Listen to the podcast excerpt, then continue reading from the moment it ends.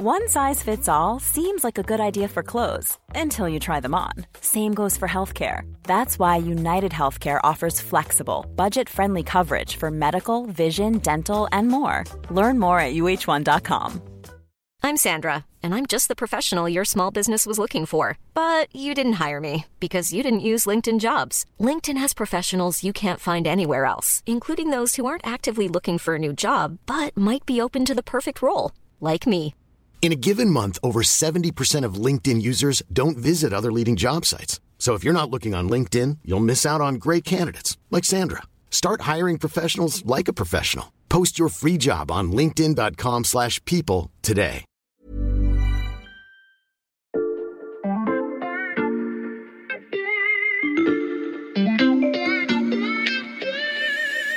Philippe de Villiers, c'est un homme qui était un, un visage familier de la politique française pendant euh, des années. Vous avez dit que vous avez été soigné par Didier Raoult, mais du pastis. vous êtes sérieux? Oui. Et ce faisant, il devient euh, le plus grand vulgarisateur euh, des idées complotistes de France.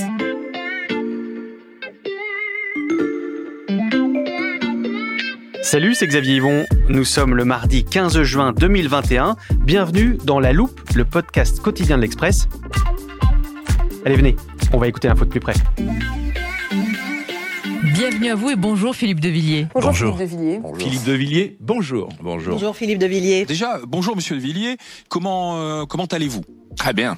Difficile de l'avoir raté ces dernières semaines. Il est partout, radio, télé, journaux. C'est la tournée des Grands-Ducs. Bon, même s'il est vicomte, on l'avait un peu oublié. Philippe de Villiers est de retour en promo pour son dernier livre, qui promet, comme les précédents, d'être un best-seller et qui tire, comme les précédents, le fil du complotisme, cette fois sur le Covid-19. J'ai écrit ce livre pendant la période du confinement. J'ai voulu raconter l'engrenage des mensonges. Vous découvrirez pourquoi et comment le nouveau monde est mort du coronavirus. Ça peut faire frissonner ou prêter à sourire, mais vous allez voir que dans l'ambiance conspirationniste actuelle, Philippe de Villiers est devenu le mégaphone des théories les plus farfelues. Pour en parler, je suis avec Camille Vigonne-Lecoat. Bienvenue Camille dans euh, le tout nouveau studio de l'Express, qui est peut-être le dernier à ne pas avoir encore reçu Philippe de Villiers. Salut Xavier. Camille, tu es la spécialiste de la droite et de l'extrême droite à l'Express. Et avec Thomas Mahler, tu viens de signer un grand dossier intitulé Philippe de Villiers, meilleur complotiste de France. Pourquoi avoir choisi d'enquêter sur lui? Bah, j'ai fait un peu euh, comme toi peut-être. J'ai écouté Philippe de Villiers euh, à la télé, euh, à la radio. Et surtout, j'ai lu son livre publié chez Albin Michel. Et, et à la lecture de son livre, il y a quelque chose qui nous a frappé avec Thomas. C'est qu'on a retrouvé plein de théories farfelues. Tu as utilisé ce mot-là. On peut euh, utiliser le mot complotiste euh, qui circulent habituellement sur les réseaux sociaux, euh, sur Internet, sur YouTube, mais qu'on a moins l'habitude de retrouver dans les livres et surtout dans les best-sellers. Et on s'est dit que ça valait bien une enquête. Parce que Philippe de Villiers, il n'est pas au départ connu pour ça. Non, Philippe de Villiers, c'est une personnalité politique euh, hyper connue des Français. Euh, il a quand même été candidat deux fois à l'élection présidentielle. Euh, il a été député européen. C'est un souverainiste. Il est connu. C'est le créateur du Puy du Fou. Il bénéficie d'une cote de popularité importante aux yeux des Français, et particulièrement des, des électeurs de droite. Mais on l'attend pas forcément là, même si, et c'est ce qu'on montre dans l'enquête, c'est pas son coup d'essai. C'est pas la première fois qu'il met un pied dans ces eaux-là. Alors justement, quelles sont ces, théories complotistes que relaie euh, Philippe de Villiers, notamment dans ce livre, euh, Le jour d'après? Sa théorie principale de ce livre, le jour d'après, c'est que euh, la pandémie de Covid-19 a été planifiée, voulue et programmée par les élites. Il dit pas, attention, c'est différent euh, que les élites euh, globalisées, comme il les appelle, donc euh, les big pharma, les géants du web, euh, le patron du forum économique de Davos, etc. Il dit pas qu'ils ont créé le virus. Hmm. C'est là que se situe la nuance et c'est ce qui lui permet de dire je ne suis pas complotiste. On n'a pas fabriqué la Covid-19. En revanche, ce qu'il explique, c'est qu'ils avaient anticipé la venue à un moment d'un virus mondial dévastateur et qui se- s'en sont servis comme une formidable fenêtre d'opportunité pour imposer au monde euh, un nouvel ordre mondial, tout digital, avec une surveillance généralisée des personnes. Ça va jusqu'à euh, théories des puces sous la peau euh, en cas de vaccin et, et tout ce qui est aussi théorie woke, théorie du genre, lecture du monde selon un prisme LGBT. voilà. Et ça, c'est la théorie de Philippe de Villiers de son livre. Et d'ailleurs, Philippe de Villiers va même jusqu'à inventer un remède euh, particulièrement surprenant contre le Covid-19. Écoutez, c'était sur le plateau de Pascal Pro sur CNews. Alors, vous avez dit que vous avez été soigné par Didier Raoult avec de l'hydroxychloroquine, mais du pastis. vous êtes sérieux? Oui. Le premier soir, euh, j'ai pris un verre ballon. Le deuxième soir, un verre à Ricard, à Bastis. Et là, ça allait beaucoup mieux. Et au bout de trois jours, j'étais guéri. attendez, attendez. Est-ce qu'on est bien sûr d'avoir entendu ce qu'on a entendu? On va se le repasser. Euh, premier soir, euh, j'ai pris un verre ballon. Le deuxième soir, un verre à Ricard, à Bastis. Et là, ça allait beaucoup mieux. Et... Donc oui, on avait bien entendu. Il le dit avec un aplomb et un sérieux euh, franchement déconcertant. C'est ça la méthode de Villiers pour, pour faire passer ses théories? Oui, la méthode de Villiers, c'est un sens euh, certain de la formule, beaucoup de culot. Euh, là, on ne sait pas vraiment d'ailleurs, on l'entend, on se dit est-ce que c'est de la provoque? Est-ce qu'il est sérieux? Lui, il a un fait croire après que c'était de la provocation. En même temps, il a réellement un rapport à la science euh, qui est très particulier. Par exemple, euh, il dit dans son livre euh, que le confinement n'a aucun effet, que plusieurs études scientifiques avérées le prouvent, ce qui est faux. Et le fait d'écrire, de mettre tout ça dans un livre, bah, ça donne du crédit à des choses qu'on trouve d'habitude sur Internet. Oui, d'habitude, ces théories, elles sont diffusées sur des sites Internet, sur des chaînes YouTube qui peuvent toucher beaucoup de monde, mais qui vont toucher un public familier avec les théories conspirationniste.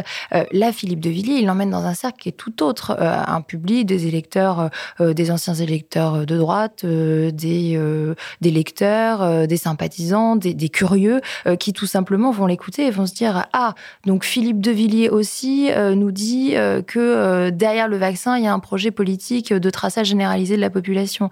Ah Philippe de Villiers aussi nous dit que le confinement n'a servi à rien. Philippe de Villiers aussi nous dit que tout est décidé d'en haut, que les États n'ont plus de pouvoir, etc.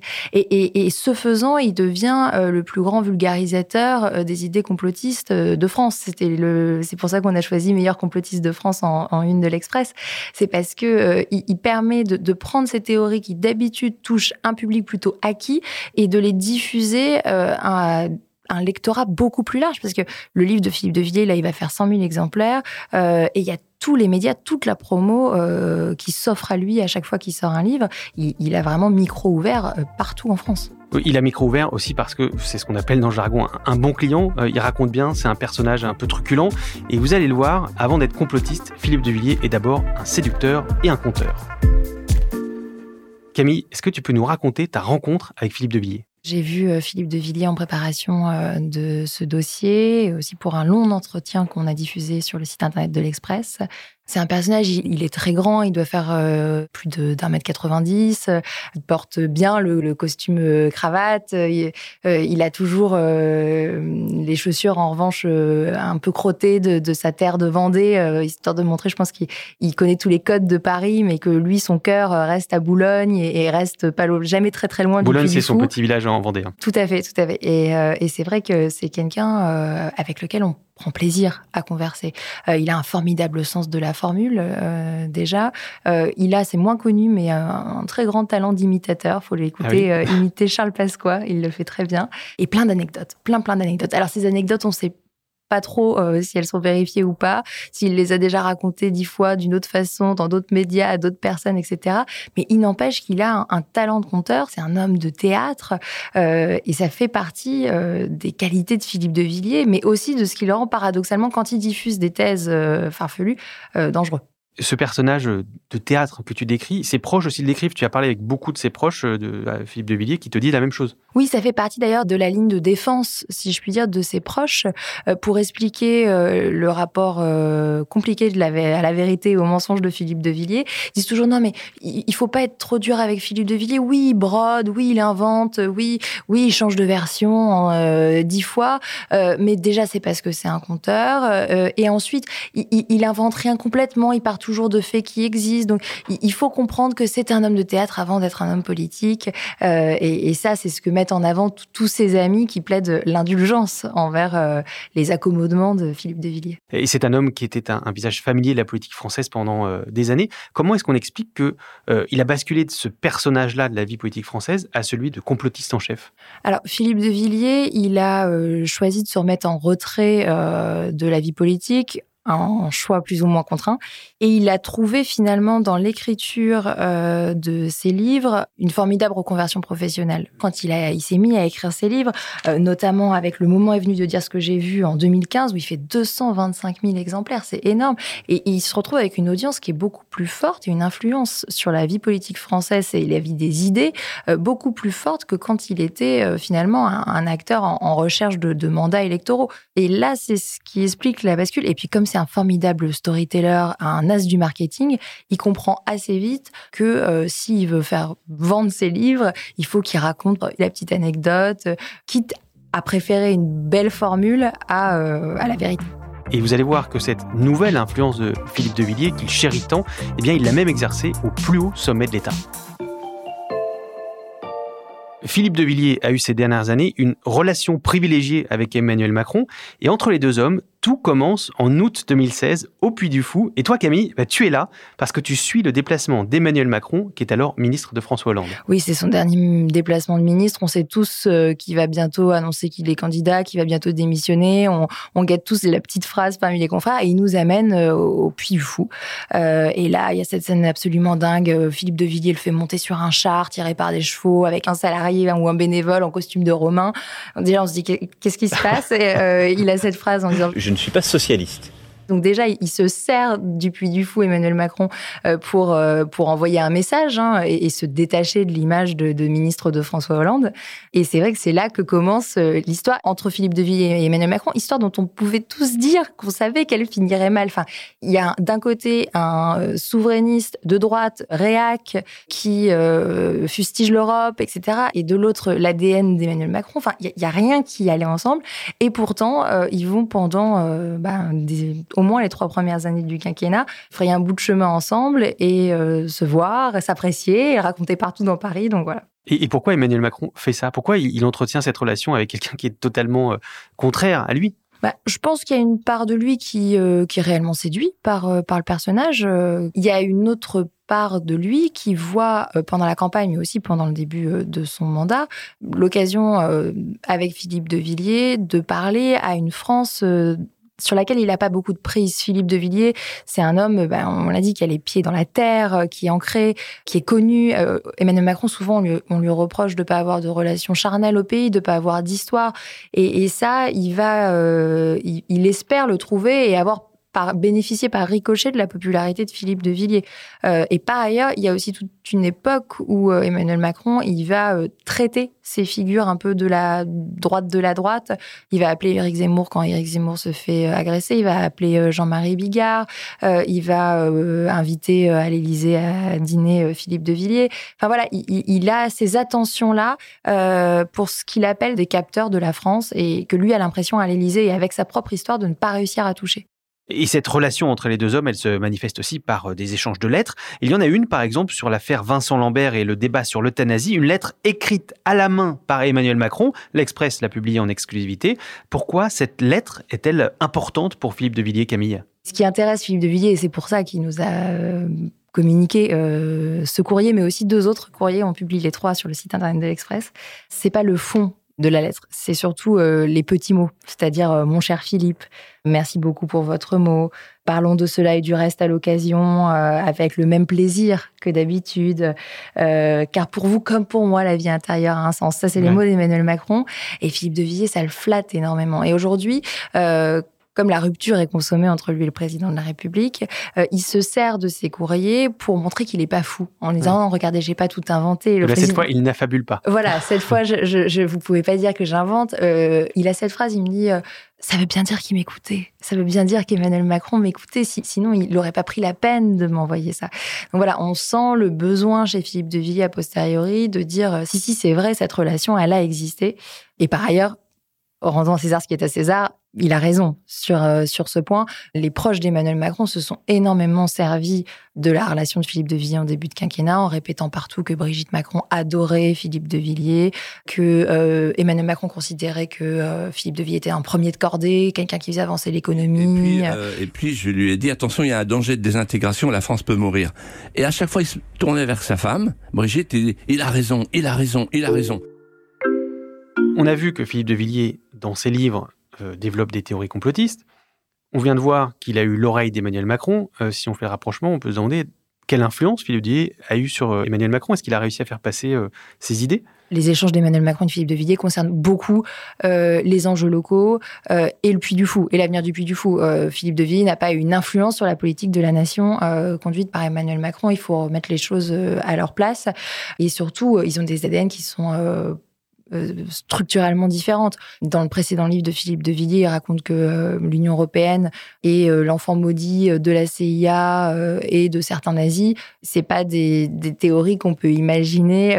Enfin, la moindre réception chez Emmanuel Macron, qui est un Européen convaincu, du tout. Philippe de Villiers, il a 72 ans aujourd'hui. après avoir entendu tout ça, je me demande, mais qu'est-ce qui fait encore courir Philippe de Villiers? Alors, c'est la question qu'on s'est aussi posée. C'est multiple. Il y a d'un côté euh, il a un côté Dalida. Euh, il veut mourir sur scène. On va mettre la musique. Hein. Voilà. non, je, vais surtout pas chanter, mais euh, mais c'est vrai qu'il y a un côté chez lui. Bah, l'homme de spectacle n'a pas envie de se retirer du tout.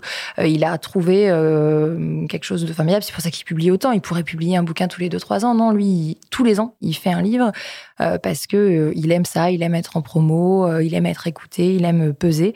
Il y a aussi, d'une certaine façon, il protège aussi ses, ses intérêts économiques. le parc du Puy du Fou, euh, bah, c'est une très très grosse entreprise, une très très grosse machine. Euh.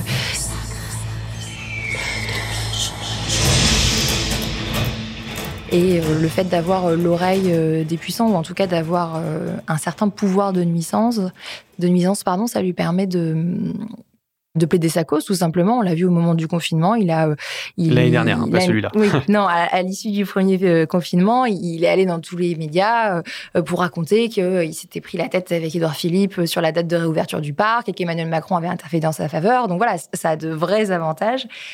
Et puis, il y a aussi, à 72 ans, je pense, la, la, peur quelque part de se voir sortir du jeu, sortir du jeu politique, sortir du jeu familial aussi. Aujourd'hui, c'est son fils Nicolas de Villiers qui gère beaucoup le parc. Est-ce qu'il pourrait être vraiment écarté de sa créature? C'est quelque chose qui parfois lui fait peur. Et du coup, ça explique pourquoi aujourd'hui, Philippe de Villiers aimerait bien se retrouver un, un nouveau cheval. et, Pour la prochaine présidentielle. Voilà. Et il regarde avec attention qui il pourrait soutenir. Euh, lui, il parie sur le fait que Marine Le Pen et Emmanuel Macron ne seront pas ni l'un ni l'autre euh, au second tour de la présidentielle. C'est quand même un pari osé compte tenu des sondages aujourd'hui, mais en même temps, un an avant, c'est vrai que tout est possible. Et, euh, il regarde avec attention parce qu'il aimerait, il a besoin d'une oreille qu'il écoute aussi, Philippe de Villiers pour retrouver une oreille comme celle d'Emmanuel Macron, pour se sentir proche du pouvoir. Oui, alors il a souvent dit, je me suis jamais senti aussi proche et de toute ma carrière politique, je n'ai jamais eu autant d'influence que sur Emmanuel Macron il grossit certainement hum. euh, les choses. Mais en tout cas, c'est vrai qu'il rêve de retrouver euh, un nouveau euh, candidat victorieux, si possible, qui puisse lui permettre d'avoir à nouveau cette influence. Eh bien, on verra ça dans un an. Merci Camille. Camille Vigogne-Lecoat, spécialiste de l'extrême droite et de la droite à l'Express. On peut retrouver euh, tous tes papiers sur le site de l'Express, notamment ce grand dossier euh, sur Philippe de Villiers qui a été écrit avec Thomas Mahler. Si ce podcast vous a plu, n'hésitez pas à nous mettre des étoiles sur vos plateformes d'écoute, à vous abonner sur Apple Podcast, Spotify ou Podcast Addict par exemple, et à faire connaître la loupe autour de vous. Cet épisode a été fabriqué avec Louis Coutel, Margot Lanuzel, Mathias Pengili et Lison Verrier. Retrouvez-nous demain pour passer un nouveau sujet à la loupe.